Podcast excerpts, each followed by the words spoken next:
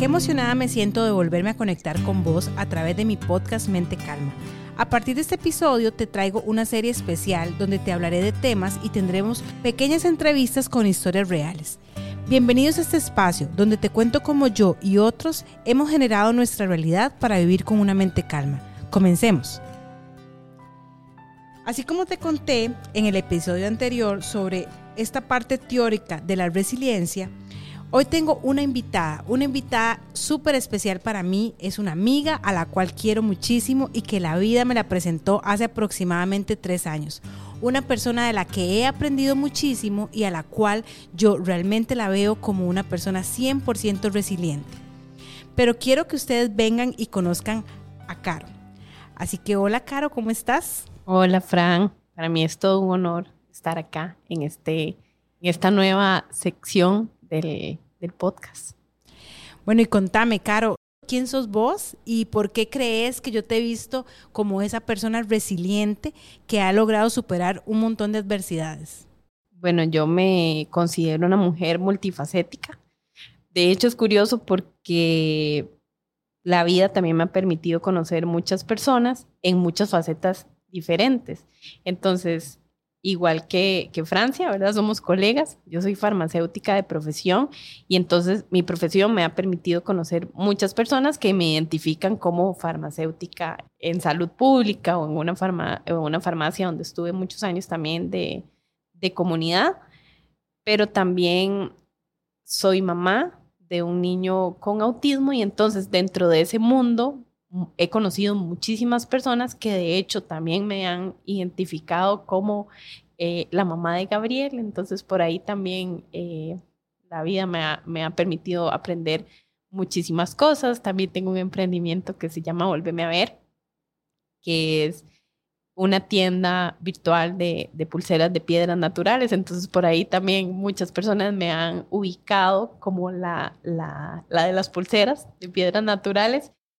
Y también con lo que estamos trabajando, de hecho, en el podcast Mente Calma, que gracias también a todo el tema del autismo, en algún momento pude crear mi propio podcast y así nació una pasión que se ha convertido de pasión, emprendimiento, ya un negocio como podcast coach y podcast manager. Y entonces todos esos proyectos y mi vida en general me han hecho atravesar varios retos y me han permitido también eh, ser resiliente. Yo creo que por ahí, principalmente con, con la maternidad. Y es que, bueno, justamente Caro, como ella lo mencionaba, es mi coach y mi manager de podcast, ¿verdad? Ella es la que me ha venido a introducir en todo este mundo tan maravilloso donde podemos comunicarnos y como hemos hablado en otros episodios, nuestras experiencias de vida son lo que nos forman. Y es realmente de ahí donde sacamos los mejores insumos para poder generar esa vida que siempre hablamos queremos crear. Caro, como lo decía, tiene una experiencia de vida con un niño con autismo y justamente ese es el punto que hoy queremos tocar. Cómo esa experiencia de vida la ha hecho ser una mamá resiliente a ver, Caro, contame cómo fue el momento cuando te das cuenta que tu maternidad sería distinta. Fue un momento como, como rudo. Yo no, no sé si, bueno, no, probablemente sí, para muchas de las mamás cuando reciben un diagnóstico, eh, es como como un morirse y volver a nacer. Pero en autismo pasa mucho como que hay, eh, o sea, empiezan como señales y cosas y, para llegar a un diagnóstico pueden pasar incluso años. Pero en nuestro caso, Gabriel tenía un retraso en el desarrollo que yo, que fue evidente tal vez de los cinco o seis meses, ¿verdad? Que no lograba como sostener la cabecita, tenía un bajo tono muscular, lo llevamos, pues tal vez era como falta de estimulación, lo llevamos a clases de estimulación temprana. Eh, y con sus pares era como muy evidente como, como lo quedadillo que iba. Así pasó y empezó también, hacía como eh, un sonido un poco extraño, la gente creía que estaba llorando, nosotros no, no teníamos como muy claro. Así transcurrió su primer año de vida. Eh, Gabriel cumpleaños el 29 de noviembre, entonces cumplió un añito y ese fin de año mi esposo me dice que, que, que hay algo mal con Gabriel que, él ya no soporta más, como esa incertidumbre, porque nosotros ya habíamos hecho como unas evaluaciones con una terapeuta y nadie nos decía nada. La pediatra ya me había dicho que había habían varios hitos del desarrollo que Gabriel debería estar cumpliendo y que eso era primordial antes de otras preocupaciones que yo tenía con el tema de la alimentación, porque era como un poquillo quitadillo con la comida, eh, igual tomaba leche materna, entonces que eso no debería ser mi preocupación inicial, sino más bien como que él cumpliera esos hitos del desarrollo desarrollo. Y entonces cuando David, el 30 de diciembre del 2015, me dice que, que él ya no puede más, que hay algo que nadie nos dice o que nadie ve o que nadie sabe y que nosotros estábamos viendo en esas primeras vacaciones que pasamos con él, varios días, que él estaba como, como perdido, era un bebé como, como, como perdido. Eh, una compañera me había dicho un día que, ay, sí, es que Gabriel está en modo, en modo autista, ahí. Y a mí eso, yo entendí cómo me lo estaba diciendo, porque fue como un día como que tuve que hacer una vuelta en el trabajo, eh, vacaciones, y llevé a Gabriel, y Gabriel se quedó ahí como así, como súper, súper quieto, callado, así, ido. Y, y, mi compañero lo cuidó un ratito y cuando volví me dice, no, pues ahí está como en un modo autista, el hombre está así completamente ido y eso me, me, como que me dejó pensando y cuando David me dice eso, yo le dije, no sé si será, no sé, no sé si eso tiene que ver con autismo porque él sí me vuelve a ver y él sí, no sé qué. Bueno, eso bastó para que David se quedara esa noche. Eh, dentro de la tristeza, porque yo me fui a dormir llorando, eh, al día siguiente me dijo que quería que viéramos algo. Se esperó hasta después del almuerzo, cuando Gabriel estaba dormido, para enseñarme un video que encontramos en YouTube, bueno, que él lo encontró, que decía los primeros signos de autismo, que eran los primeros signos en, un, en bebés eh, o en niños como de justo de, de la edad de, de Gabriel. Y si presentaban, porque ahorita ya no lo recuerdo, Gabriel tiene siete años y medio, pero si, eh, si eran ocho signos los que presentaban en ese video, Gabriel tenía siete. Entonces ese momento fue, eh, fue revelador, fue horrible, pero fue revelador porque, porque entonces nos dimos cuenta. Eh, fue extraño, fue como que no necesitamos que nadie más nos dijera qué estaba pasando, ya sabíamos que estábamos, que estábamos pasando. Y la primera cita que me dio la pediatra en enero de, ese, de ese siguiente año, estábamos terminando el año, fue el fin de año más, probablemente más triste que he pasado, más triste en mi vida. Eh, yo le dije a la pediatra, doctora, vimos esto y eso es, eso es lo que tiene Gabriel. Y ella me dijo, eh, sí, a mí también me suena que eso es como un como una, eh, como, decía el, la hojita de referencia, decía, eh, bueno, en, la hojita de referencia lo que, lo que decía era como que se estaba evaluando por posible TEA, por posible trastorno del espectro autista. Y entonces, bueno, o sea, no tuve más que, que cuando salí con esa referencia en la mano, me enojé tanto, tanto, tanto con el mundo. Me enojé incluso con mi hermana, mi hermana psicóloga, mi hermana Rebeca, porque yo dije, todo mundo nos vio la cara. Yo dije, el mundo ya sabía de esto, las terapeutas, la pediatra, mi hermana, o sea, yo decía, todo mundo se dio cuenta y nadie nos dijo nada. Porque después hablando con la terapeuta le dije y me dijo, sí, es que hay cositas que uno ya va viendo y entonces yo dije, ah, no, se van para el carajo todos, como que todo el mundo ya sabía y nosotros no sabíamos y lo tuvimos que buscar en un video para darnos cuenta. Caro, y cuando vos me hablas de esto, te hablo también como mamá, bueno, porque vos me decís que David ya presentía, ¿verdad? En ningún momento durante esos 12 meses vos tuviste, o sea, te llegó ese pensamiento de, de que Gabriel podía tener es autismo. No, no, no, jamás, no autismo, porque yo tengo un, yo tengo 37 años y yo tengo un primo que, del cual le llevo dos meses que tiene diagnóstico de autismo, es un, es un señor, igual que, igual que yo, y, y era como diferente. Además, Gabriel era un bebé, yo nunca había visto un bebé como con esos primeros signos. Y la terapeuta decía, eh, eh, nada, más, va un poquito atrás.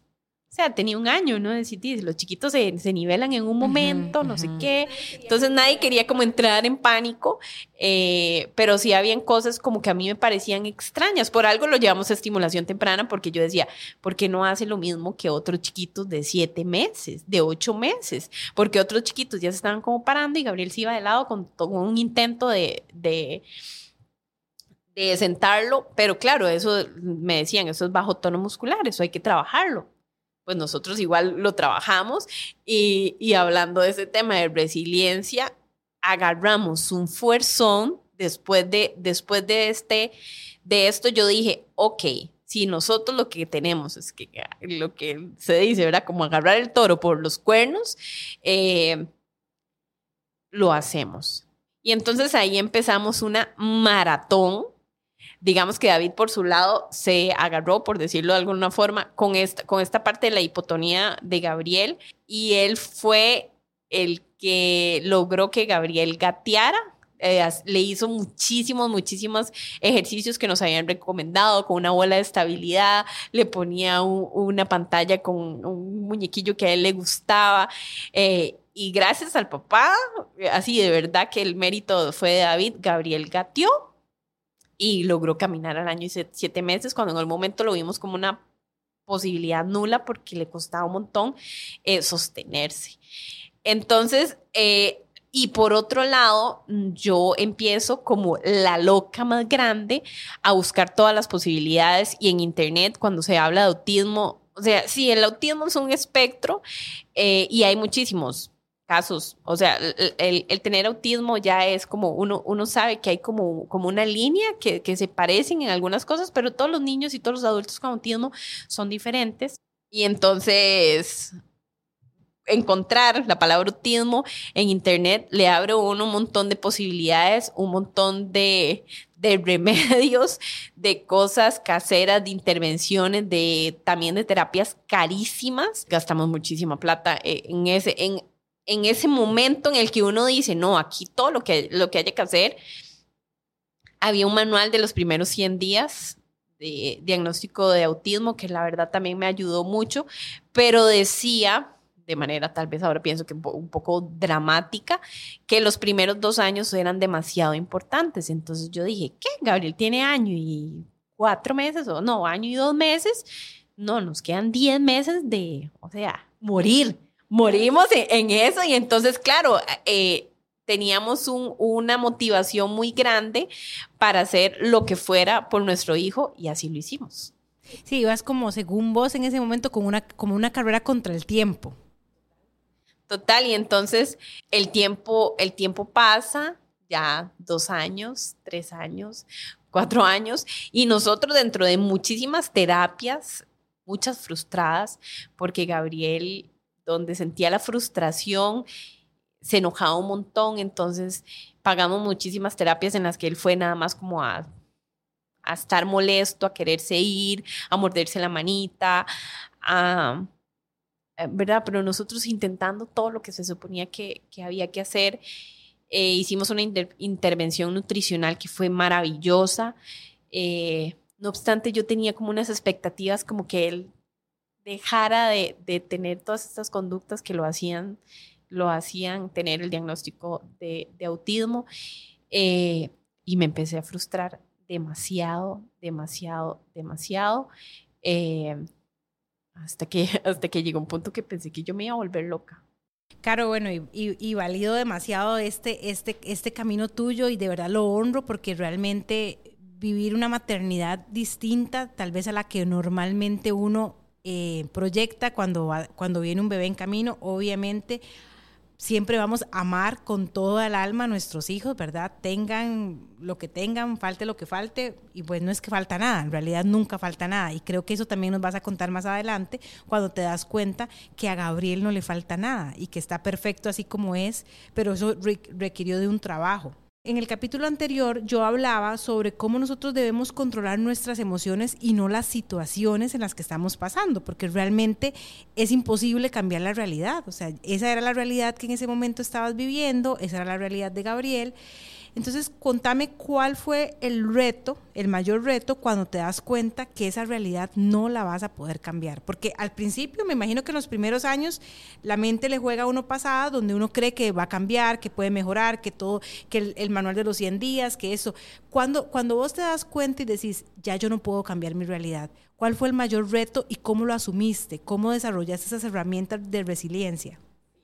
Sí, y vieras que, que, bueno, incluso en el 2020 llevé un posgrado de autismo con una sociedad médica argentina, o sea, de verdad eso vale oro, pero antes de eso, como en el 2017, 2017 o 2018, eh, yo con, con, ese pediatra argentino y con la nutricionista igual argentino, entonces, que después forman esta sociedad médica, yo, bueno, hacemos, sacamos cita y, le cuento todo lo que hemos hecho, todo, todo, todo, todo lo que hemos hecho. Y entonces me, me dice, pero todo lo han hecho bien. ¿Qué es lo que necesitas? Y yo, Doc, no, es que Gabriel, ¿verdad? Todavía los pañales, todavía no sé qué, todavía no habla, todavía no sé cuánto. Me dice, pero todo lo han hecho bien. Y entonces entonces, obviamente, íbamos a hacer como otros cambios, no sé qué, pero, pero él me volvió a decir y me dijo, ¿alguien te ha dicho que lo has hecho bien? Porque lo han hecho muy bien. Y entonces para mí fue como suave, suave. Entonces, si lo he estado haciendo bien, quiere decir que esto no va a cambiar. Quiere decir que hasta aquí probablemente aquí es donde tengo que soltar, porque para allá ya no hay, ya no hay, bueno, probablemente podía probar muchísimas otras cosas, pero, pero de pronto caí en cuenta de que teníamos tres, cuatro años, de, teníamos, digo, incluyendo a David, pero en realidad que yo tenía todos estos años de estar intentando y estar luchando contra la realidad. Y la realidad era que Gabriel era perfecto, que Gabriel es perfecto tal como está, con, con el diagnóstico que, que tiene y, y que mi, mi intención eh, genuina como mamá era que él viviera una y tuviera una calidad de vida y que no, no tuviera ningún tipo de, de complicaciones en su salud ¿verdad? Que ya había una vulnerabilidad por su diagnóstico de tener varias cosas, eh, entre ellas intolerancias alimenticias, pero que, que eso que él me decía, que el doctor Nicolás me decía, de que lo estaba haciendo bien, yo dije, la que estoy jodida soy yo. Ok, paremos ahí un momento. Y cuando vos decís, la que estoy jodida soy yo, o sea, porque realmente el darse cuenta de eso, el responsabilizarse de cómo uno viene gestionando la situación, es también parte de ser resiliente. ¿verdad? Cuando yo tomo responsabilidad y digo, bueno, no me puedo pelear con la realidad, debo gestionar mis, mis emociones, debo salir de esto. Cuando vos paras todo y decís, esto no va a cambiar, ¿dónde, está, dónde, dónde haces el, el, el upgrade de la situación? Ajá. Entonces, bueno, me di cuenta Em, que tenía que bajarle la intensidad con Gabriel. O sea, que Gabriel estaba perfecto y que yo tenía que empezar a disfrutar. Pero que definitivamente esa, esa exigencia y esa expectativa de maternidad que yo tenía y todo eso era eh, constructos que me había hecho de, de, de algo y, de cosas y de creencias que yo tenía y de que eso yo lo podía trabajar cuando eso había empezado a salirme por por, no sé, de pronto había empezado a escuchar como un podcast y de ahí me había redirigido como a varias cosas, ¿verdad? Sugerencias y me salió por ahí Enrique Corbera y empecé como a ver videos y hablaba mucho del tema de la responsabilidad, de responsabilidad emocional y responsabilizarse de la vida de uno y dejar de, de, de, esta parte que aun cuando yo tenía muy claro que yo no era víctima de nada y así me había comportado, estaba peleada con la realidad. O sea, y estaba empeñada en que todo fuera diferente. Y, y, y, entonces empecé por ahí, un tema como de autoconocimiento y, de, y encontré una paz en mi corazón increíble. O sea, incluso a partir de ese momento yo comparto en mi plataforma como Volveme a ver, donde yo hice las paces con el diagnóstico cuando hice las paces con que la gente supiera que Gabriel tenía un diagnóstico de autismo, que mi familia eh, pasaba por esa situación, que si yo podía servirle de referencia a alguien que, que podía hacerlo, que, que hacía las paces con que la gente me volviera a ver porque siempre había sido muy tímida y que Gabriel con sus sonidos y sus ademanes y sus conductos probablemente iba a hacer que nos volvieran a ver. Eh, hice las paces con todo eso y fue una experiencia, es que no tiene palabras, cuando uno se siente cuando uno se siente bien con lo que está viviendo en ese momento, aun cuando eso implique algo que, que, no pedí, que no quise, ¿verdad? Y que a veces no, y que a veces no quisiera, que tuviéramos que a veces, no me gusta esa palabra, pero a veces padecer, pero que, que, estaba bien, que estaba bien y entonces incluso, incluso después me permití hacer un podcast de, de autismo y el eslogan dice viviendo un diagnóstico desde la conciencia. Me sentía, me sentía, eh, bueno, o sea, no, es como que lo deje de sentir, pero en ese momento de verdad sentía una paz en mi corazón y una congruencia con, con eso, con estar viviendo ese diagnóstico desde la conciencia eh, y, todos, y toda esa maravilla que, que tenía. Caro, realmente eso es resiliencia pura. Te digo esto porque veo cómo en esta historia que me contás, has ido aplicando diferentes cosas, hiciste inclusive un, un grupo, un grupo, digamos, eh, seguro de apoyo, donde, porque hubieron momentos donde me imagino que habían situaciones que te sobrepasaban y podías llegar a ese lugar seguro para poder contenerte, para poder parar un poquito y poder seguir. La creatividad se hizo dueña de vos también, donde inclusive empezás a cultivar herramientas que te permiten hacer, o sea, te, te permiten conectar con otras mamás en tu misma situación. La resiliencia es algo que se manifiesta en muchos momentos de la vida porque entonces luego vienen otras situaciones retadoras. No es lo mismo gestionar a un niño con autismo a los cuatro años que gestionar un niño con autismo a los siete años y medio. Esta realidad hoy, ¿cómo lo has vivido cuando ya Gabriel entra a la escuela, cuando ya hay otras, otros factores que intervienen en, en esto? Contanos un poco más de eso. Sí, y, y, digamos, y después de estar como en, ese, en esa nube, de verdad, o sea, no hay nada o sea, puedo decir que ese momento en mi vida fue exquisito en cuanto a esa, esa sensación que yo sentía de paz. No obstante, la vida, la realidad en la que vivimos, eh, trae turbulencia. Y, y la turbulencia, y, y, aún, y aún así, gracias a todo esto que también que también he, cultivado todas estas herramientas, me han permitido en un año tan difícil, tampoco me gusta mucho usar esa palabra, pero es que ha sido complejo y, bien cabrón. en cuanto al tema de Gabriel, porque sí, en efecto, me daba muchísimo susto cuando ya tuviera que escolarizarse, porque él tiene una inmadurez que incluso el año pasado, en un, en un o en el 2020, parte del seguimiento eh, que le da al hospital de niños, eh, una enfermera nos llamó y nos hizo un test y que en uno de los puntos Gabriel tenía una madurez de 11 meses, casi me vomito. Eh, que una persona que con un test que me preguntaban las cosas en tres minutos pudiera decirme que Gabriel tenía una madurez en, ese ámbito de, ah, de por teléfono. O sea, yo casi me vomito, eh, pero, pero lo que sí es evidente es que Gabriel tiene una inmadurez en, muchos, en muchos ámbitos, él entiende todo súper bien, pero yo decía, ¿cómo, ¿cómo por edad le toca primer grado, pero en, por otro, en, en otros ámbitos él todavía para mí es como un bebé? ¿Verdad? Pues ya no, ya no puedo decir bebé, pero sí como un niño muy pequeño que hay que darle instrucciones muy claras, que hay que cuidarlo porque todavía se mete todo lo que se encuentra a la boca, porque tiene una fijación oral y entonces hay que cuidarlo, que eso no vaya a ser más bien un peligro de ahogamiento, o sea, todo este tipo de, de cosas que Gabriel hay que tenerlo completamente eh, vigilado Oh, sí, total, total. Entonces, eh, Gabriel desde hace muchos años tiene asistente sombra, que esta es la figura como que eso, como que lo cuida. Eh, ha tenido ya tres que son maestras, maestra, una fue maestra, pero las otras han sido maestras de educación especial.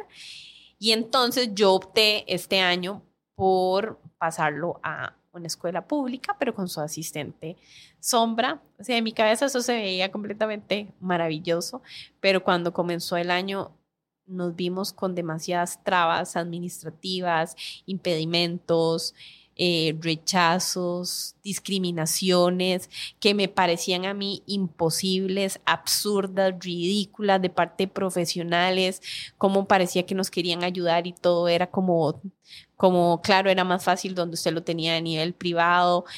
Y, y fue sumamente frustrante lloré. Creo que, creo que todo ese tiempo no había llorado tanto, tenía muchos años de no llorar tanto eh, por tener que lidiar con algo.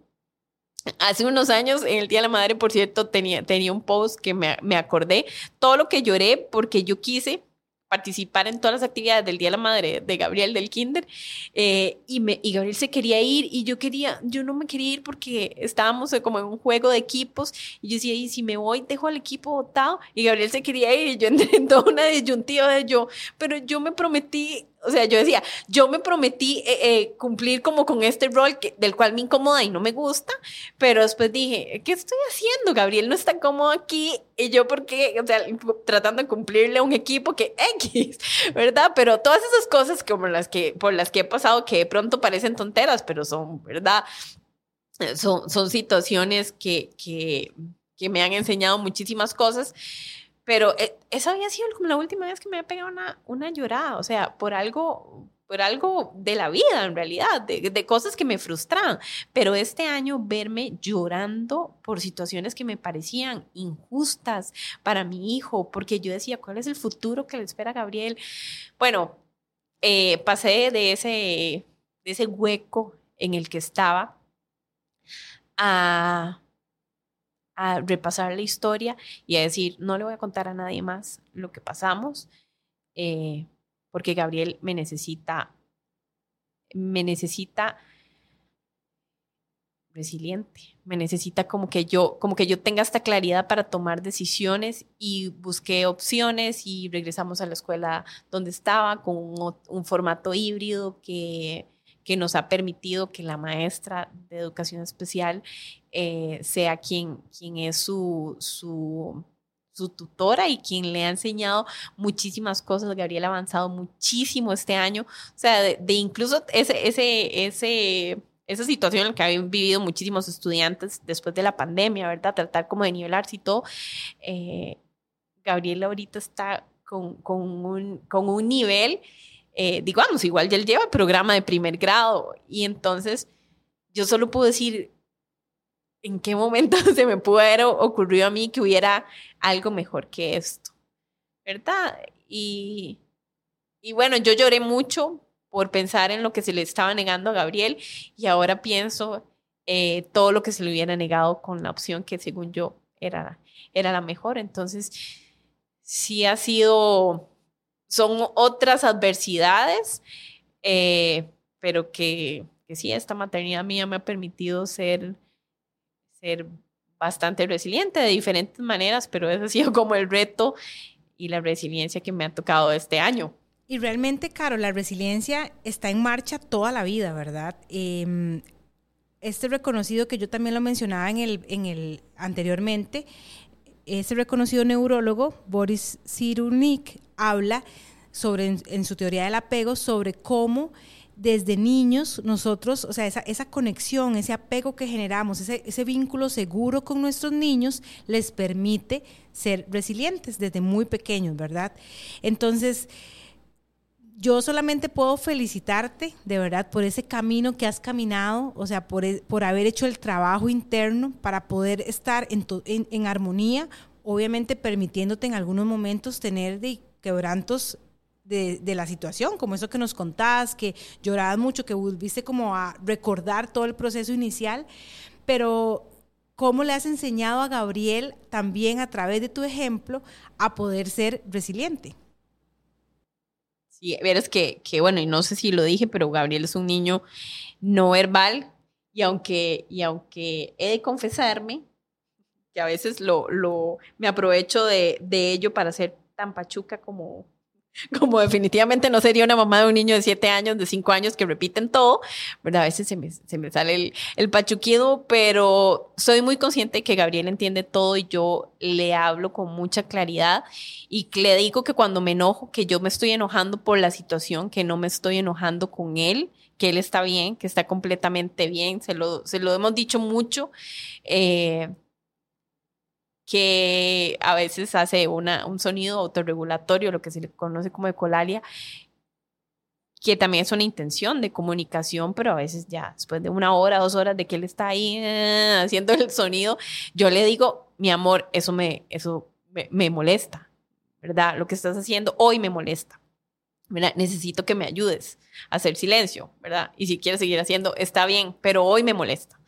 Entonces, ser como muy clara en, en, las emociones, si está enojado, ah, estás enojado, sí puedes estar enojado, pues eh, cantemos la canción de que puedes zapatear si estás enojado, estás triste, ah, estás muy contento y, y, y todo, todo esto que, que incluso para un niño que no tuviera, que no tuviera un diagnóstico me parece tan importante que es saber reconocer nuestras, lo que estamos sintiendo, las emociones, eh, no obviar esas, esas cosas, ¿verdad? Porque nos criaron regañándonos, diciéndonos, usted es una desordenada. Los regaños todos eran como yo soy, usted es esto, ¿verdad? Usted es una desobediente. Y, y, y todas estas cosas que al final lo que suman son traumas. Entonces, muy clara en, en todo este tema de, que se puede aplicar a la niñez en general, de crianza respetuosa, de todo el tema de, comunicación, que pienso que al final son, son herramientas que, que, que, le pueden servir a él y a cualquier niño, pero creo que eso es como, como lo que me esfuerzo en, en poderle enseñar. Caro, bueno, y ya para ir finalizando, solamente agradecer porque realmente con esta historia que nos contaste, me has, nos has demostrado cómo ustedes han vivido este proceso como familia, inclusive es como una familia resiliente porque David también ha, caminado esto, ha también tenido sus situaciones y ha buscado las herramientas para vivir desde mayor conciencia. Ese eslogan que vos nos hablás de un autismo desde la conciencia y es así como deberíamos de vivir en todo momento, vivir la vida de esa forma, en plena conciencia que hay momentos donde la realidad no puede cambiar, donde, lo he dicho en otros episodios, pelearse con la realidad nos va a hacer sufrir. Y es como, y es que realmente una frase muy conocida, el dolor es inevitable, pero sufrir es opcional. O sea, el sufrimiento realmente es opcional y, y vos a través de todos esos procesos que has hecho, te has demostrado a vos misma que al final es lo único que importa que realmente puedes una, vivir, una, vivir una vida distinta, en resiliencia, en, en calma, y has hecho, has ido generando herramientas para vivir en una mente calma. Sí. Y, y de hecho, tengo mucho de no hablar como del tema eh, del autismo y hace unos días estuve escuchando el podcast, un autismo para volver a ver, como refrescando. Yo decía, ay, qué impresión, qué bien me quedaban esos, esos episodios y, y qué qué consciente me escuchaba y qué coherente con, con muchas cosas que incluso a veces se, se me olvidan, pero, pero yo creo que eso es parte de, de esta madurez, de poder recordar que, que, tenemos herramientas, de poder recordar como, como toda esta parte y nada más. Entonces, si por ahí alguna mamá se siente identificada y quiere escuchar ese podcast, puede encontrar como un autismo para, para volver a ver y en Volveme a ver, que es la página de Instagram, ahí salen como el de, el de Amazonitas Podcast, que es el de, de toda la parte de Podcast Manager, Volveme a ver.shop, que es el de la tienda virtual de las pulseras, y ahí cualquier otra cosa que, que me quieran preguntar, ahí estoy. Caro ya nos dio todos los lugares donde la podemos encontrar. Realmente, si hay en algún momento que alguien necesite, compartan este, este, este episodio esta es la historia de Caro, pero hay miles de historias de resiliencia y sé que no más que un término de moda se ha vuelto, o sea, lo que hablaba es algo que se ha ido desarrollando y como les decía, la resiliencia está en todos los momentos de la vida. Entonces, gracias, Caro, por estar aquí. Gracias por tu tiempo. Vos podés recordar que me puedes encontrar como Mente Calma CR en Instagram y en Facebook. Nos vemos la próxima semana en otro episodio más y con otra invitada especial. Estamos en contacto. Chao.